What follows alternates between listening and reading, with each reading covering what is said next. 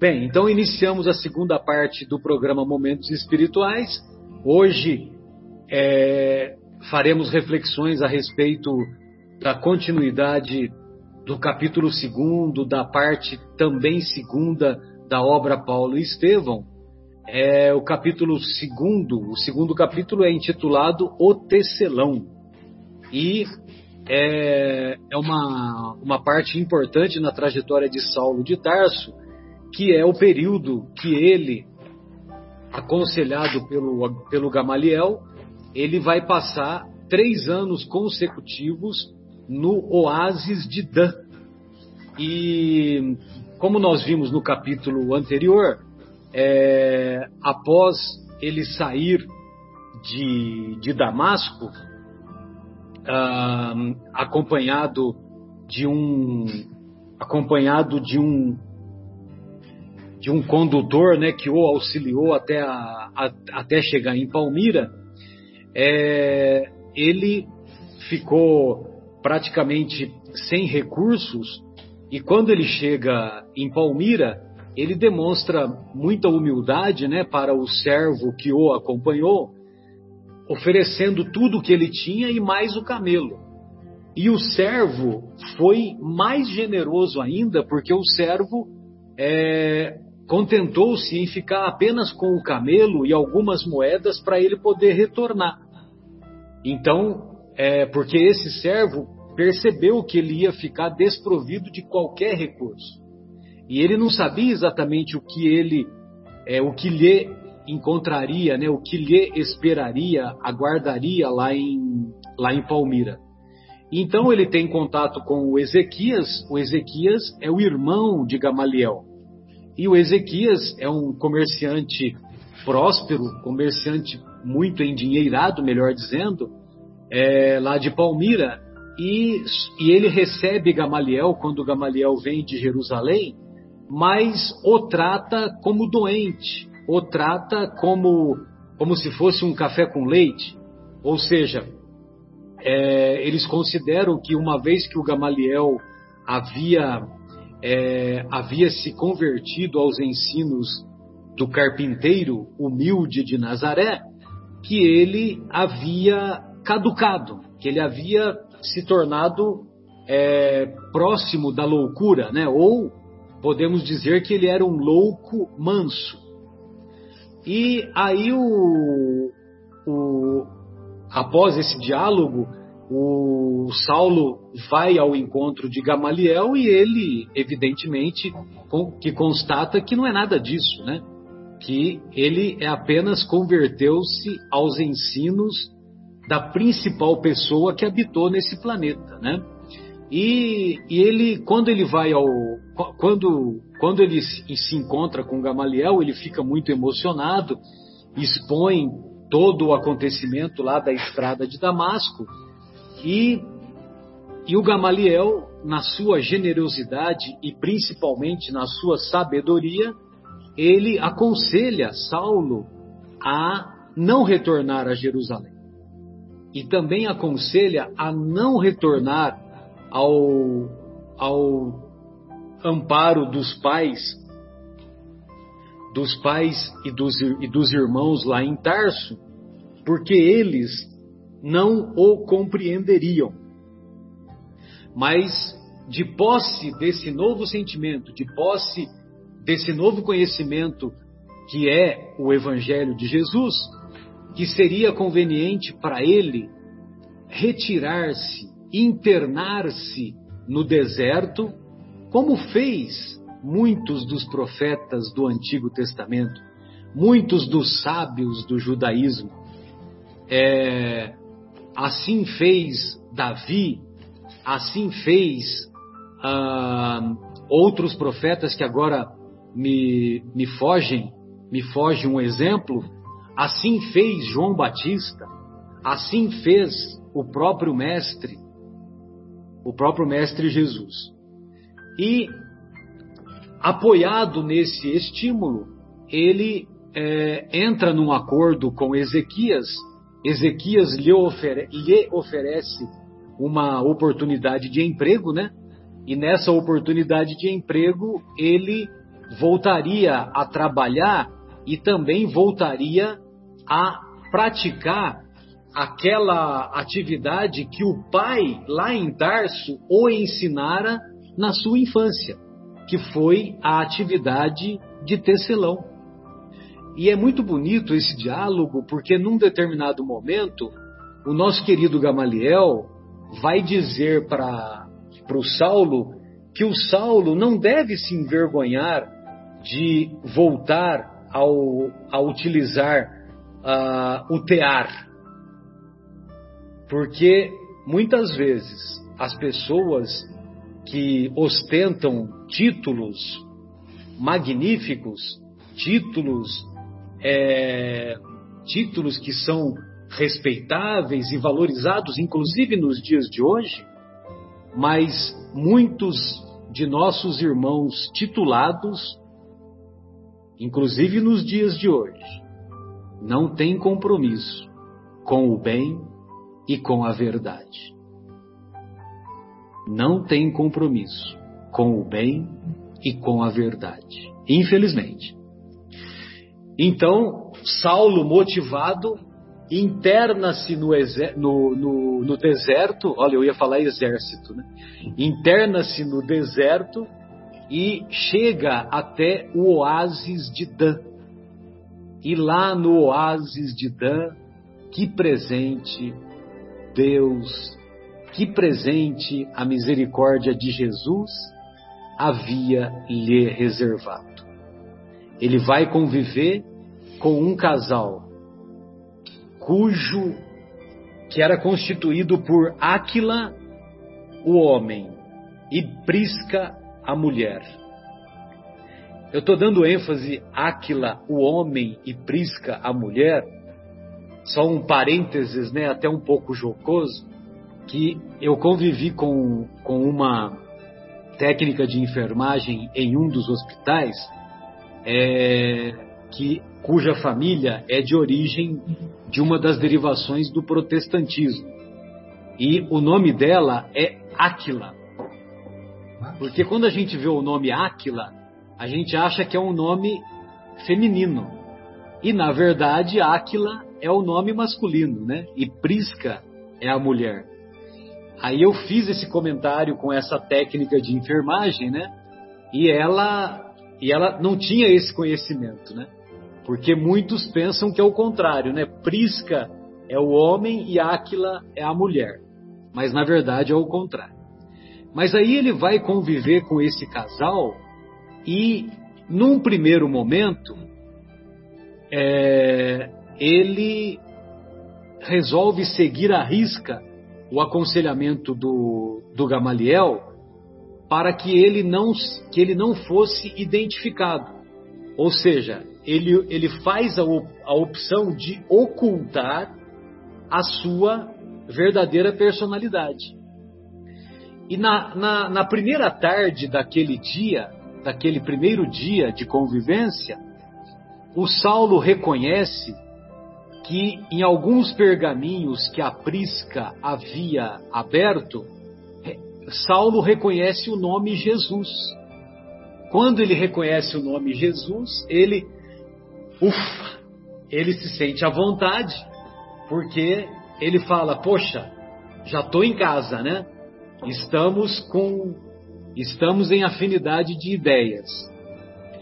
E evidentemente que o Áquila e a Prisca contam a trajetória que eles tiveram na fuga de Jerusalém e fuga motivada pela perseguição é, imposta pelo próprio Saulo de Tarso, perseguição que foi que foi exagerada pelos é, pelos companheiros de Saulo lá do Sinédrio, que viram nessa perseguição a oportunidade de aurir vantagens financeiras e vantagens é, vantagens de, de, de estabelecer o poder. E foi assim que aconteceu com, com o pai de Áquila, que sofreu uma perseguição por um por um dos frequentadores lá do Sinédrio, que mais não queria do que a padaria, do que o comércio do pai de Áquila. Se não me engano, o nome é Joxias, não é isso?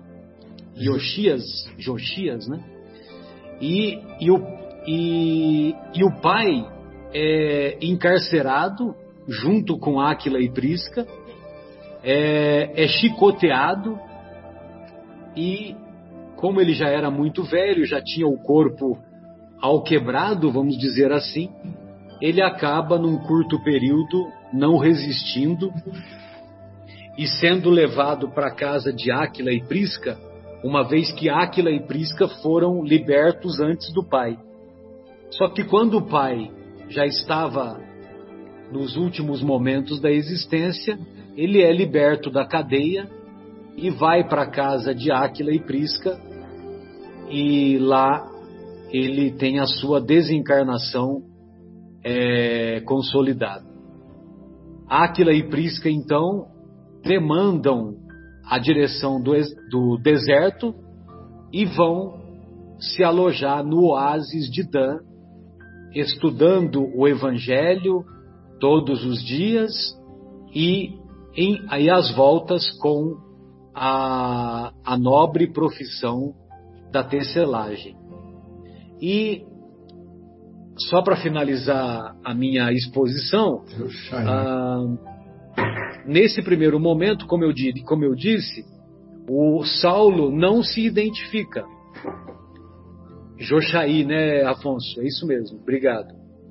É, aí o, o, Saulo não se identifica é, justamente para ele poder ter a oportunidade de demonstrar o seu sincero sentimento, a sua sincera conversão aos ensinos de Jesus, porque se ele se identificasse logo de cara, é, ele poderia não ser bem compreendido e ele e o, e o casal, Áquila e Prisca, eles poderiam se sentir motivados a cair fora, né? a não querer conviver com Saulo.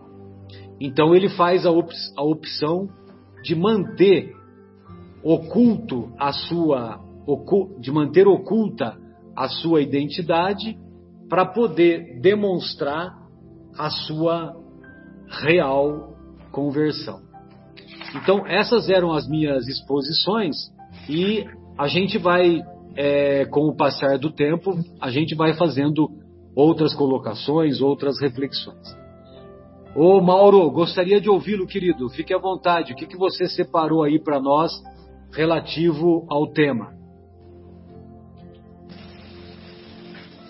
Eu achei uma coisa bem interessante que Emmanuel relata no livro. E ele fala assim que a partir do momento que Saulo começa a conviver com o casal, com Áquila e com Prisca, pela primeira vez ele começa a sentir um compartilhamento de ideais puros, respeito mútuo e desinteressado, sem as hipocrisias humanas. E eram coisas inéditas para Paulo até encontrar Jesus, né? Porque Saulo vivia com seus compadres lá no Sinédrio e era tudo em, em termos de interesses, interesses outros, né? Então, a partir do momento que ele começa a conviver com aquele casal na simplicidade, é, sem praticamente nenhum recurso, ele começa a ver que o que motiva aquelas pessoas são o interesse comum, o amor próprio que eles têm, o amor no trabalho que eles estavam desenvolvendo em nome do cristianismo, né? Então achei bem interessante essa parte que Emmanuel relata, na pena do Chico Xavier, né? dizendo que foi a primeira vez, ou as primeiras vezes, que Saulo sente no coração o verdadeiro amor desinteressado. Né? Então acho que isso é, é bem legal e bem interessante. Outra coisa, que Paulo começa a se sentir confortável quando ele vê que os ideais que ele estava professando eram os mesmos ideais daquele casal que vivia no deserto, né? E isso tudo vai criando uma interação entre eles, né? E eles vão passando a ter uma confiança mútua, né? Até chegar um momento que Saulo, é, essa, essa parte eu acho uma das mais emocionantes do capítulo, né? Quando Paulo, após o relato das dificuldades e dos problemas que o casal teve em Jerusalém, onde eles, como cristãos, eram perseguidos por Saulo, aí eles falam, eles até se falam que estranho, né, Saulo? Você tem o mesmo nome do nosso perseguidor, né?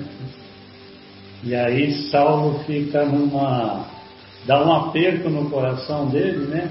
Mas nesse momento ele já se sente confortável em se revelar, né? Então, no momento em que ele se revela e que ele abre o seu coração, ele cria, cria um choque no casal, assim, porque era uma coisa que eles não esperavam, né? E nesse momento ele começa a perceber que o amor desinteressado que o casal professava pelo Cristo, né, era tão grande que era suficiente para não, não terem mágoa dele, não terem ódio dele, né? Tanto que tem uma, uma parte aqui que vou, vou tentar achar aqui e ler para vocês, e quando Saulo se, se revela, ele começa a chorar, né? As lágrimas correm pelos seus olhos, ele chora compulsivamente e, e Aquila lhe dá um abraço de irmão. Então, nesse momento, é, eu acho que ele sente o seu coração dilacerar e aí rememora todo, tudo que ele havia feito no passado, né? Então, tudo aquilo vem à tona e ele desmancha num choro profundo, né? E ele vê que todo o orgulho que ele tinha, todo o amor próprio que ele tinha, tudo que ele cometeu de terrível, aquilo uh, renovava as sensações que ele tinha no seu ser de se imaginar uma pessoa, vamos dizer, curada, né? Ele, a partir desse momento, ele começa a perceber que o que vale é o amor, o amor profundo e principalmente o perdão, né? que ele se sente perdoado pelo, pelo casal por tudo que ele fez. E tem, tem um, um outro trecho que é interessante também, é, que, que ele, ele pergunta para Prisca, né? O que que, o que, que, ela, o que, que ela imaginaria, o que, que, ela, o que, que ela sentia no coração ao encontrar com o verdugo deles, né? E aí ela, ela rememora uma coisa que Pedro ensinou para ela, que falava que nós não devemos ter mágoa no coração, que o ódio é a pior coisa que pode nos colocar para baixo, né? Então, é, ele começa a perceber que o ensinamento de Cristo, que os discípulos de Cristo eram os verdadeiros heróis da, da eram os verdadeiros heróis do, do contexto aqui, né, de, de, desse livro. Então ele pede perdão, né, e pede para que perdoassem a sua ignorância criminosa, né. Então eu, eu acho que isso daí é a parte mais bonita que tem nesse capítulo, que é o perdão e, e a, a, não só o perdão, mas a compreensão do, do casal perante a inferioridade que ele tinha, né? E, e, que ele, uma outra coisa que eu acho muito interessante também, né? É, a gente lendo todo o capítulo, é a, a renovação que Deus permite para nós, né? Porque se a gente, vamos nos imaginar que nós cometemos um grande crime, né? Como Paulo, como Saulo cometia. Mas esse crime ele pode ser ele pode ser purgado, digamos assim, né? De um momento para outro com a nossa renovação interior. Não que isso perdoe os nossos erros do passado, né? Mas é, a gente consegue se superar espiritualmente começando a praticar o bem. Então, a partir desse momento, Saulo começa a perceber, aliás, ele já tinha percebido antes, né? que ele tinha uma missão a cumprir e que esse casal que ele tinha encontrado no deserto seria o grande motivador para que ele continuasse o seu trabalho espiritualizante da humanidade. Né? Então, é, essa é a reflexão que eu faço né? sobre, sobre essa parte do, do livro maravilhoso, né? que Paulo é perdoado e ele sente que aquele perdão, ele sente que aquele abraço que a Aquila dá nele é o que vai lhe incentivar para os percalços que ele vai ter que encontrar daí para frente. Né? Então, era essa uma pequena reflexão que eu acho importante desse encontro do casal com Sara. Maravilha, maravilha, Mauro, muito obrigado. Ô, Fábio, é, tem um determinado momento aqui que o Emmanuel diz que Áquila e Prisca, antes que esposos, pareciam verdadeiros irmãos. Sim. No primeiro, no primeiro dia de esforço conjunto, o ex-doutor da lei observou-lhes o respeito mútuo, a perfeita conformidade de ideias, a elevada noção de deveres e, sobretudo, a alegria sã que irradiava dos seus menores gestos. Olha só que, que, que descrição, como que roteiro, né, para um casal, né? É, respeito mútuo, perfeita conformidade de ideias, elevada noção de deveres e alegria sã. Alegria saudável, né? Isso é, isso é felicidade, hein? Isso realmente é paz e felicidade. Vamos deixar a questão da economia para outra hora. É verdade. E o mais legal, que isso aqui tem a ver com o comentário, com, com, com o foco que eu queria trazer. Que ele fala assim, ó. Isso que você falou, vou continuar. Ele fala assim, que irradiava dos seus menores gestos menores gestos. E eu queria é, justamente enfatizar a palavra menores aqui. Menores, pequeno, né? simples. Mas antes. Você vai fazer humildinho então, né? É. Mas antes, eu estava olhando aqui que é, Aquila significa águia, no latim. Águia. E que Prisca significa Priscila, que foi uma cristã é, dos tempos é, remotos. Né? Legal, né? Então, é, eu queria começar, para terminar nessa frase aqui que você re, re, realçou agora, né? Eu queria começar lá atrás, onde ele fala assim, ó. Vocês se lembram que Gamaliel, conversando com Saulo, falou para o Saulo assim: Olha, não tinha lá a terra prometida que é, jorrava leite e mel? Não tinha lá? Que foi encontrada por aqueles dois, eu esqueci o nome deles, né? É, primeiros que chegaram lá e depois eles falaram que ela jogava, jorrava é, leite e mel. Aí ele fala assim: Eu tenho convicção que a terra prometida é o Evangelho de Jesus. Ele fala, né? Vocês lembram? Aí depois ele fala assim: Estevão mostrou pra gente, na sua serenidade, né, no momento da morte, que dessa terra também jorra leite e mel. Né?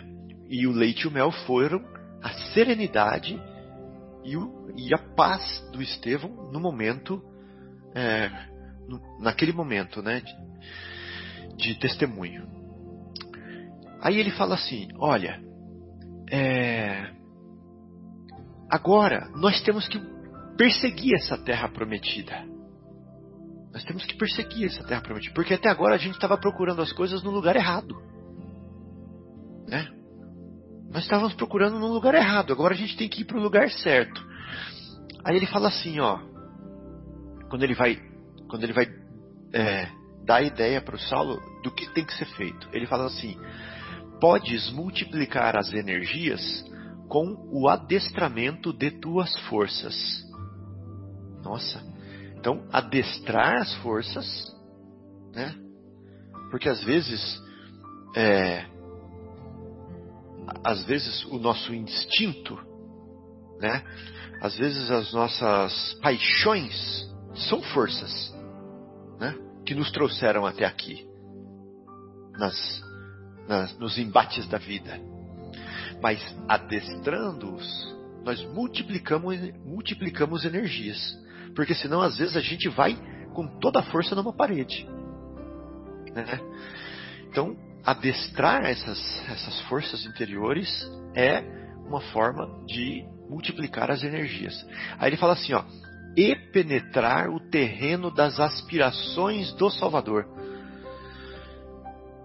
Porque a gente não está no terreno das aspirações, não tem estado no terreno das aspirações do Salvador. Nós temos estados no terreno das nossas aspirações, né? Então é isso que ele está falando aqui. Então, primeira coisa, nós vamos penetrar o terreno das aspirações do Salvador e vamos adestrar-nos. Vocês lembram do começo do livro do Nosso Lar? Que o, o, o André Luiz, quando ele estava lá é, naquela zona inferior, ele fala assim: Não adestrei órgãos para a vida eterna. Né? Ele, ele, ele fala essa frase, né? Não adestrei órgãos para a vida espiritual ou para a vida eterna. Então é mais ou menos a mesma coisa. Aí ele fala assim, ó, para isso, para adentrar o terreno das aspirações do Salvador, é indispensável simplificar a vida. Nós não estávamos falando lá do é, nas pequenas coisas, nas coisas simples, né? na vida cotidiana do, da Aquila e não, do Aquila e da Prisca. Então ele fala assim, ó, que para penetrar as aspirações do Salvador é indispensável, não se pode dispensar o fato de simplificar a vida e recomeçar a luta. Eu achei isso tão sensacional, tão sensacional, simplificar a vida. A gente complica tanto a vida, né? A gente complica tanto a vida na horizontalidade das coisas. É... E eu lembro que o Marcelo me falou uma vez quando meu filho nasceu. Marcelo, talvez você vai lembrar que você falou, porque eu estava super é, estressado, eu estava super é, é, estressado é a palavra mesmo, né? E você falou assim: calma, tudo vai se resolver. O que ele precisa é de um prato de comida, não é, não é, não é Marcelo? Um prato de comida e muito amor. Você pode refrescar a minha memória aí? Mas era alguma coisa assim, né? Ó, oh, é o seguinte: é, para bem educarmos qualquer pessoa, nós é que complicamos, mas na verdade a gente precisa de três coisas, né? Uhum. Um prato de comida por dia, e a gente dá muito mais até, né? É. É, amor e carinho que nós achamos que temos de sobra, né? É. E, e, nem sempre é, é, verdade, mas pelo menos o amor básico, o carinho básico nós temos, né? Uhum. E dar bons exemplos aos nossos filhos. Então, se você der bons exemplos, exemplo de trabalho, de estudo, de incentivar a estudar, exemplo de coragem diante das dificuldades, é, exemplo de honestidade. Então, se você der esses bons exemplos, o restante eles se viram. Então, olha só: exemplo, amor e carinho e um prato de comida por dia. Né? É lógico que é, temos que entender a mensagem que está por trás disso, né? Isso. Que isso me marcou tanto, me marcou tanto, que isso vem de encontro com o que está escrito aqui, ó. É indispensável simplificar a vida. Porque se a gente não simplificar a vida, nós não vamos ver a essência. Nós não vamos ver a essência, nós vamos ficar presos no caleidoscópio. Né? Deslumbrados com o caleidoscópio da horizontalidade das coisas. Então é indispensável simplificar a vida. É indispensável. E eu acho, eu achei, para mim isso aqui já é, valeu muito, né, para minha situação. E recomeçar a luta, sempre recomeçar. E, Aí, é o que o Gamaliel faz aconselhando o Saulo, né? Então, exatamente, eu estou lendo o conselho do Gamaliel para Saulo. Aí ele fala assim, ó, então é necessário recomeçar a tarefa como o homem que procurava inutilmente o ouro no lugar onde ele não existia. E aonde está o ouro que Jesus nos ensinou? É aquele que o, que o ladrão pode roubar ou que a ferrugem pode corroer? Né? A gente está procurando ele no lugar que ele não existe, ou que ele vai deteriorar. Né?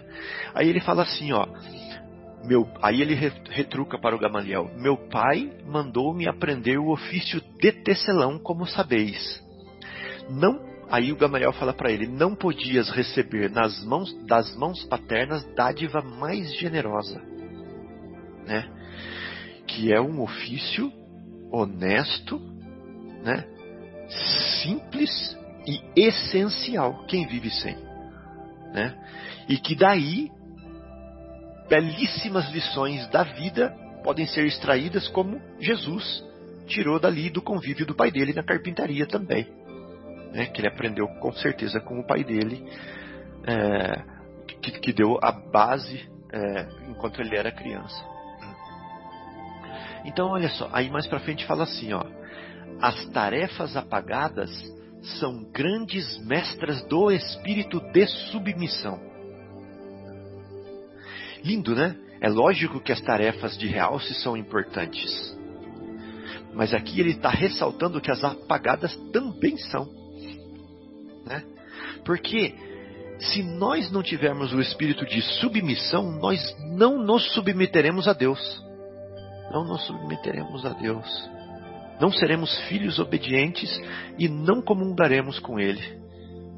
Seremos sempre submissos ao nosso próprio desejo, à nossa própria vontade e não a de Deus.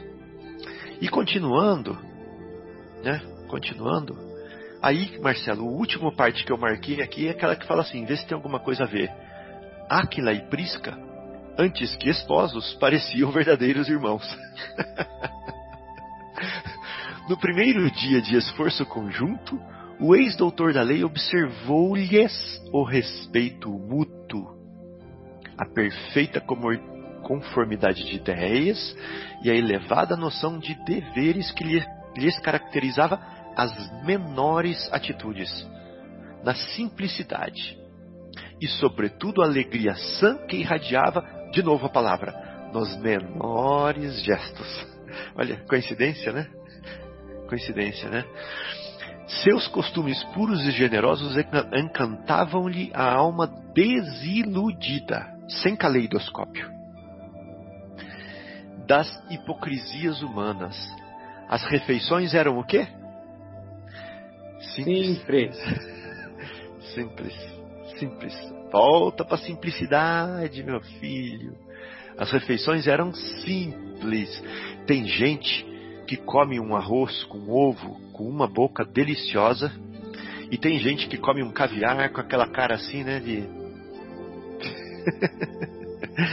Então vamos lá, ó. As refeições eram simples. Cada objeto tinha o seu aproveitamento e lugar adequado, e as palavras, quando saíam do círculo da alegria comum, jamais incidiam em maledicência ou frivolidade, na essência. Então é isso, gente. É uma pequena olhar, né, para esse lado da simplicidade e do recomeço como um convite para nós também. É isso aí. É, essa última parte aí, né, Fábio, que você me faz lembrar que quem conviveu com o Chico notava muito isso, né?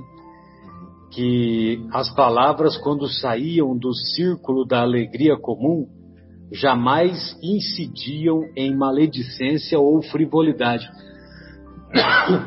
Naqueles encontros na casa modesta dele lá em Uberaba, após as atividades, né, ele convidava os amigos para tomar um café e comer o pão de queijo que ele mesmo havia feito, né?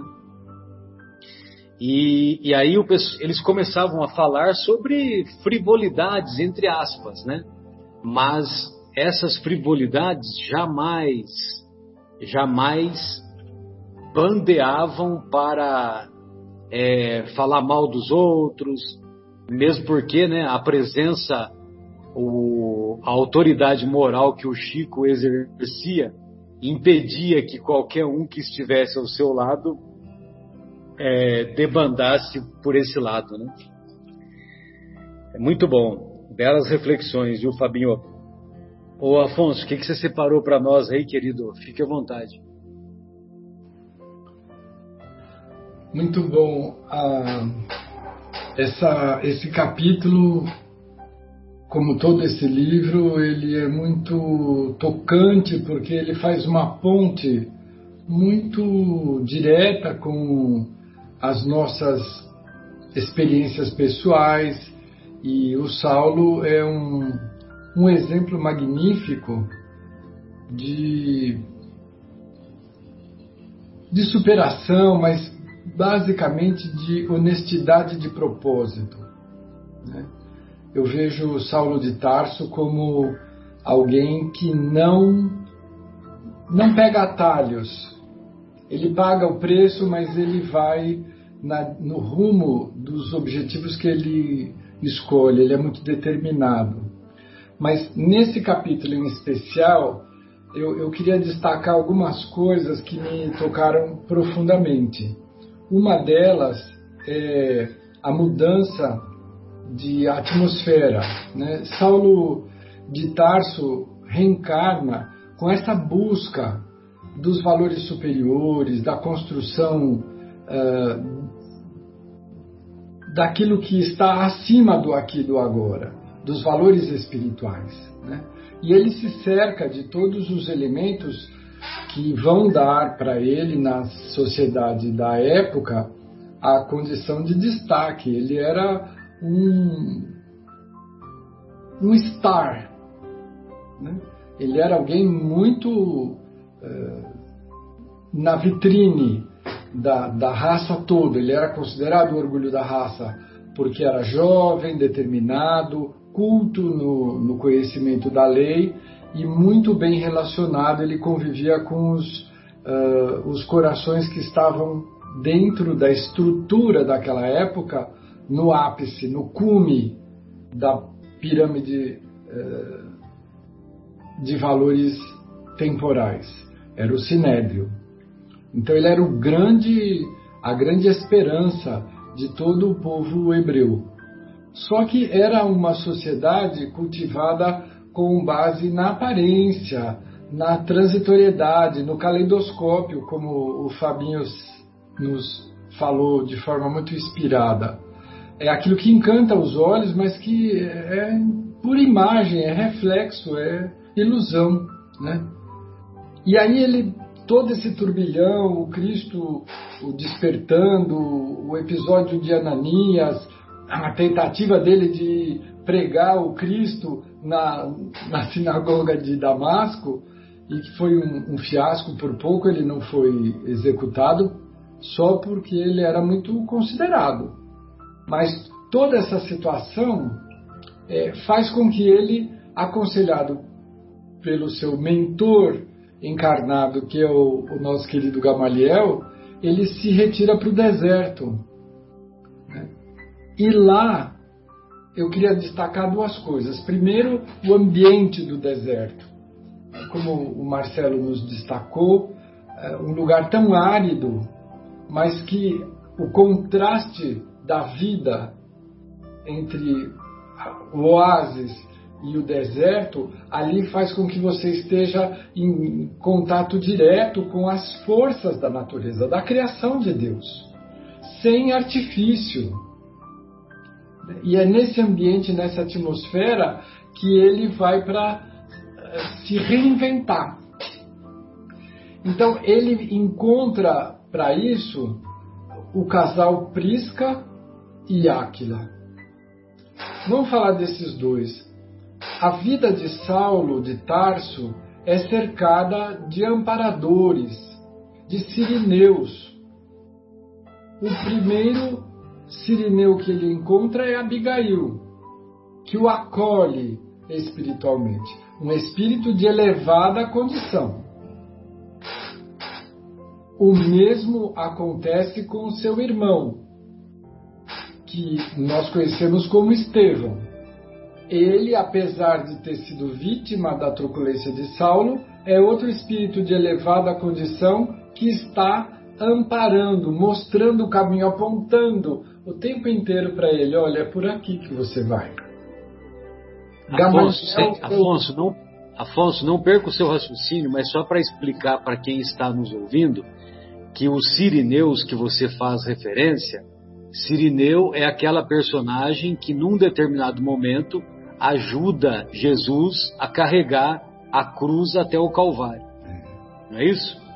Exatamente. Historicamente, nós sabemos que ele existiu, que ele auxiliou o Cristo a carregar aquele peso monstruoso e que é um grande uh, figura de imagem para entendermos a presença da misericórdia em nossas vidas.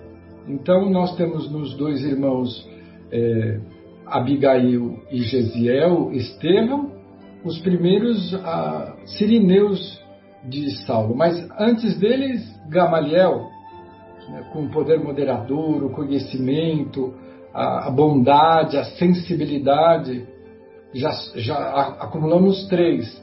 Depois, a vítima que ele perseguia, né, o, o, Ananias, ele se transforma num grande uh, amigo, amparador, apesar de, de assustado, ele acolhe Saulo, entende a transformação. E depois Prisca e Áquila. Nós, sinceramente, nós não podemos imaginar que isso tudo seja fruto da coincidência. É, é uma declaração clara, objetiva, de que a misericórdia constrói pontes para os abismos que nós abrimos, que nos distanciam do amor de Deus. É a própria misericórdia estabelecendo novos re reconexões.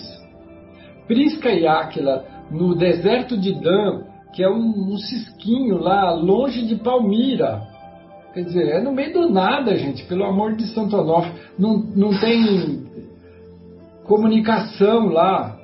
De vez em quando passava uma caravana e é tudo que você tem. Você vai contar com Deus ali, é você e Deus. É o momento dourado, como nós falamos outro dia na visão de Meimei. É, é, é o seu momento de revelação. E, e nós vamos enxergando Saulo sendo dirigido para esse instante. Então, Prisca e Áquila se associam a ele nessa tarefa de divulgação dos conceitos cristãos. E são mais dois do exército luminoso criaturas de uma condição espiritual elevadíssima. Veja só a descrição do nosso querido Emmanuel para a condição de Áquila como marido e de Prisca como esposa. Ele dá para nós entendermos que é um, um, casal com uma união serena, light, não há acerto entre os dois há só uma soma, uma união de esforços para a construção do, de um objetivo maior, que é a divulgação dos ensinamentos de Jesus. Os dois passaram por tragédias pessoais terríveis. Estão sozinhos, entre aspas, uh, em contradição ao ambiente que Saulo foi acostumado e criado naquela encarnação. Ele era muito convivia com muita intensidade, diariamente, com um ambiente que era pura formalidade, era tudo aparência. E muito, mas muito. É... Vamos lá, Fábio. Não, não. É, era um ambiente muito pouco real, era de pura aparência e de tudo luxuoso ao extremo ele e era frio, porque a aparência tenta, mas não consegue. mas podemos retomar, quer, Fábio? Não. Então vamos seguir. Aí ele sai desse ambiente onde tudo era maravilhoso aos olhos, mas absolutamente frio, porque era vazio do, da essência, não tinha intenção, era só aparência. E ele vai conviver com Ananias, a igreja de Damasco, que eram só pessoas, os invisíveis, e Prisca e Áquila. Dois tecelões num deserto, num oásis perdido no deserto, e que não tinham nada de material, nada de material, mas eram uma riqueza espiritual. E aí ele começa a conviver com essa diferença, ele começa a perceber a diferença entre o material e o espiritual, entre a aparência e a essência verdadeira. E a sua essência pessoal é de alguém muito verdadeiro. Apesar dele conviver e ser criado naquele ambiente de casca, de verniz, ele era uma pessoa real, verdadeiro, honesto de princípio. Então ele começa a se identificar. E ele começa a perceber que ele tinha vivido um período importante, mas que era de pura ilusão, que agora ele estava tomando contato com a vida verdadeira, com os valores verdadeiros que o mundo não valoriza, que o mundo trata como invisíveis. Agora, vamos lembrar que nós estamos falando de um mestre que nasceu numa manjedoura. Alô? Onde os animais se alimentam. E com toda a púrpura e Holanda de Roma já existia esse conceito. E ele escolhe reencarnar da forma mais simples possível. Voltamos a falar de simplicidade, Fabinho. Então, alguma coisa está nos retomando o tempo todo a necessidade de desataviar, desligar, desconectar as muitas acessórios que nós ficamos procurando para tapar o sol com a peneira. Quer ver que coisa mais interessante? É, o, o próprio Saulo de Tarso, ele, ele ele tinha encontrado com o Cristo, mas para ir ter com o Cristo, porque o encontro foi espiritual, lembram? O Cristo apareceu e ele ficou três dias lá sem poder enxergar, então ele ali ele teve o gosto, o toque da alma. Ele falou assim: Eu quero ir nessa direção, desse sol que eu vi e que me marcou no dizer do Divaldo Pereira Franco, quem conhece Jesus nunca mais é o mesmo. Saulo nunca mais foi o mesmo. Ele falou: é isso que eu quero. É esse o meu objetivo. Agora todas as minhas forças vão ser dirigidas para este objetivo. Mas de que maneira? É, ele teria que transpor abismos, como nós falamos, abismos que ele mesmo construiu. Então vamos lembrar do Gamaliel. Gamaliel fala para Saulo: Olha, você vai ter que voltar para Jerusalém. Mas enquanto você ainda está verde, formando o homem novo, você não pode se expor à tempestade, à lama, porque uma plantinha nova não resiste. Então você tem que estar aguardando, maturando, crescendo, se fortalecendo para você poder enfrentar a tempestade que vai chegar. E quando você for em Jerusalém, é, não se deixe abater se as adversidades muito duras aparecerem, porque lá você fez muita coisa triste, você deixou muita dor. Então, olha o Gamaliel no, no, no ano 30, 40 da era cristã, falando para o Saulo: você plantou a dor você colha com dignidade quando ela aparecer. E o que, que a gente faz hoje? Senhor, livra-me de todo mal, sai mal da minha frente, eu não quero mal nenhum, eu quero estar sempre preparado. Se eu fizer a minha prece direitinho, eu não vou sofrer nem ter dor. Isso é mentira, gente. A dor faz parte do nosso despertar, da nossa é, regeneração consciencial. Nós precisamos da dor. O que nós precisamos é pedir em prece força, coragem para enfrentar a nossa própria sombra, apesar da dor, através da dor. Que a dor nos redima, nos cirurgie, nos remova os tumores que nós permitimos que crescessem em nós.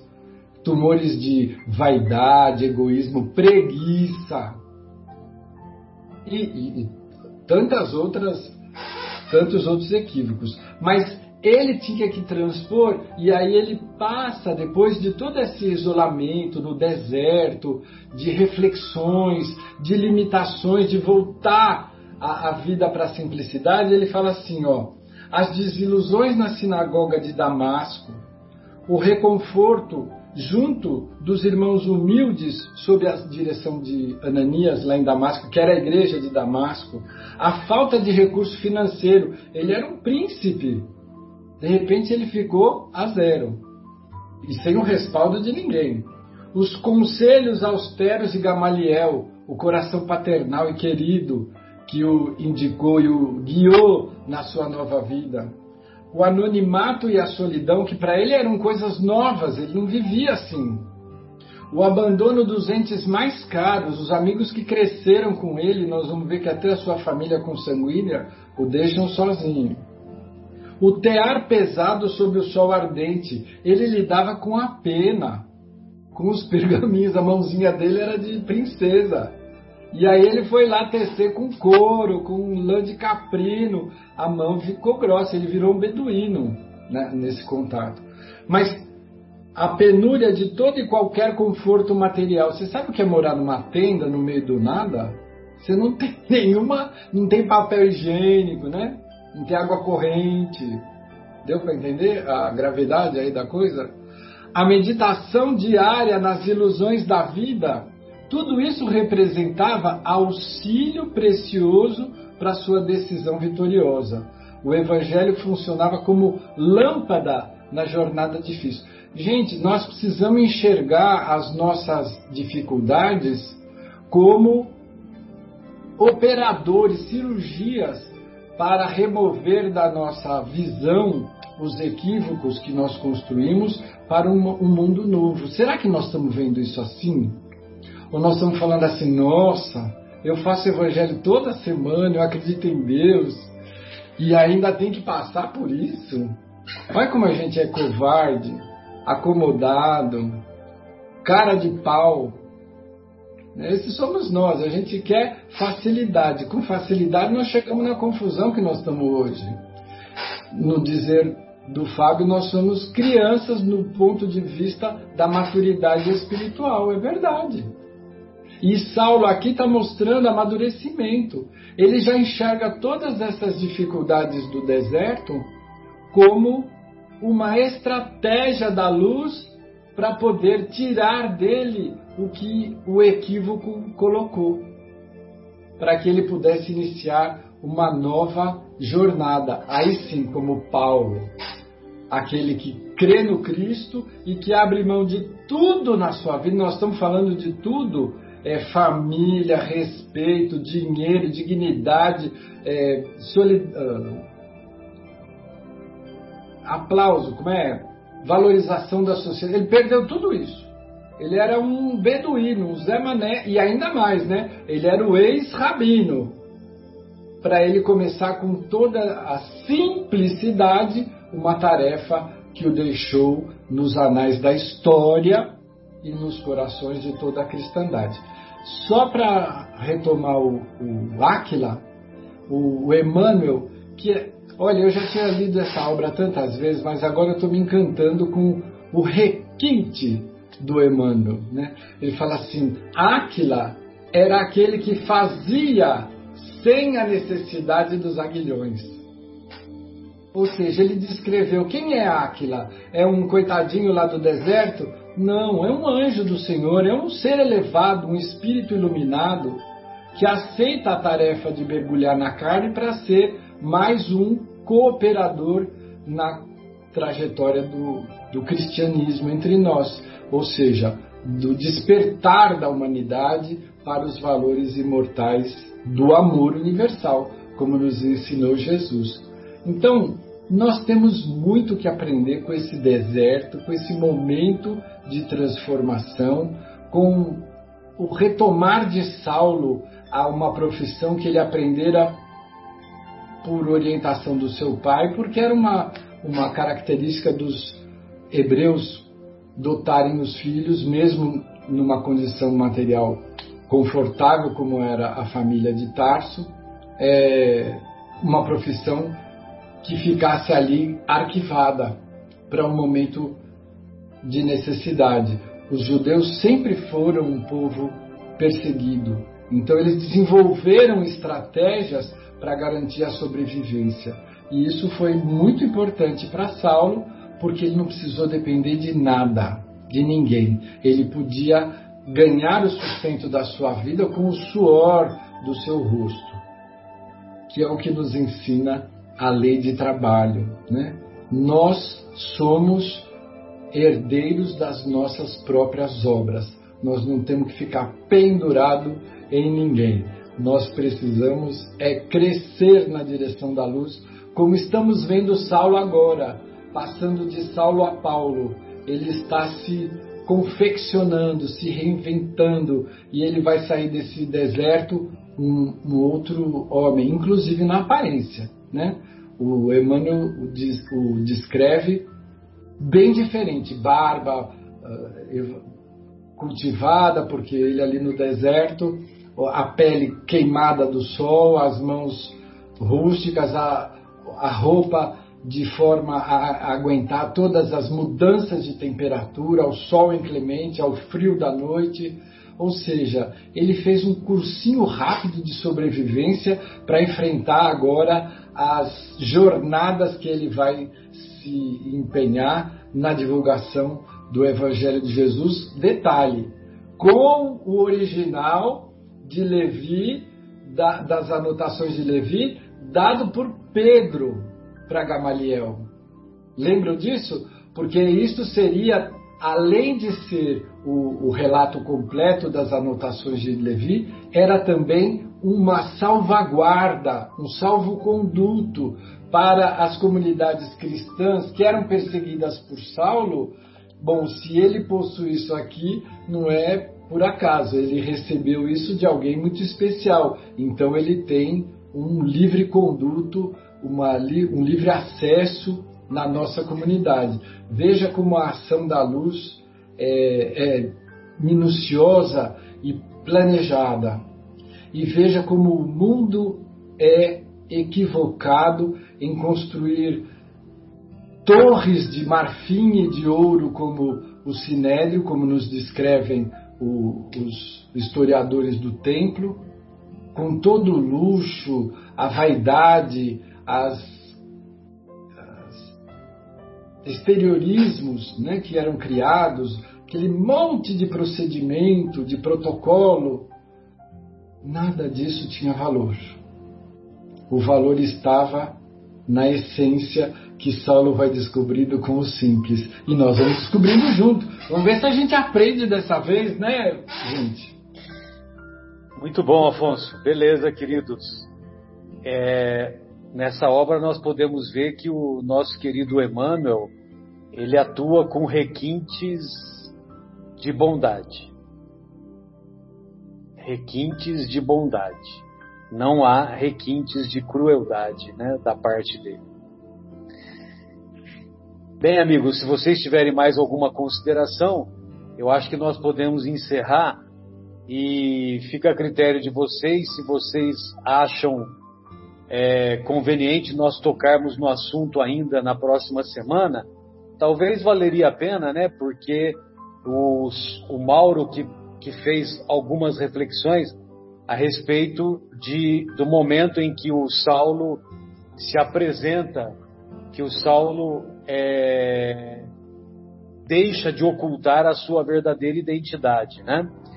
E, ou então, se vocês acharem mais oportuno, nós seguimos a partir da próxima semana com o capítulo Lutas e Humilhações, que é um capítulo maravilhoso e que aí sim nós vamos ver o papel importante que esse presente ofertado por Gamaliel a Saulo vai sim servir de livre conduto, né, de salvo conduto espiritual para o Saulo ser plenamente, plenamente aceito pelos pelos apóstolos de Jesus lá na Igreja do Caminho, quando ele irá retornar a Jerusalém.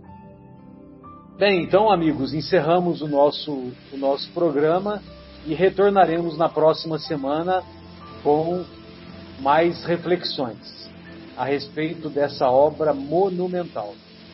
Um grande abraço, Fábio, um grande abraço, Mauro, um grande abraço, Afonso. Da minha parte, tchau.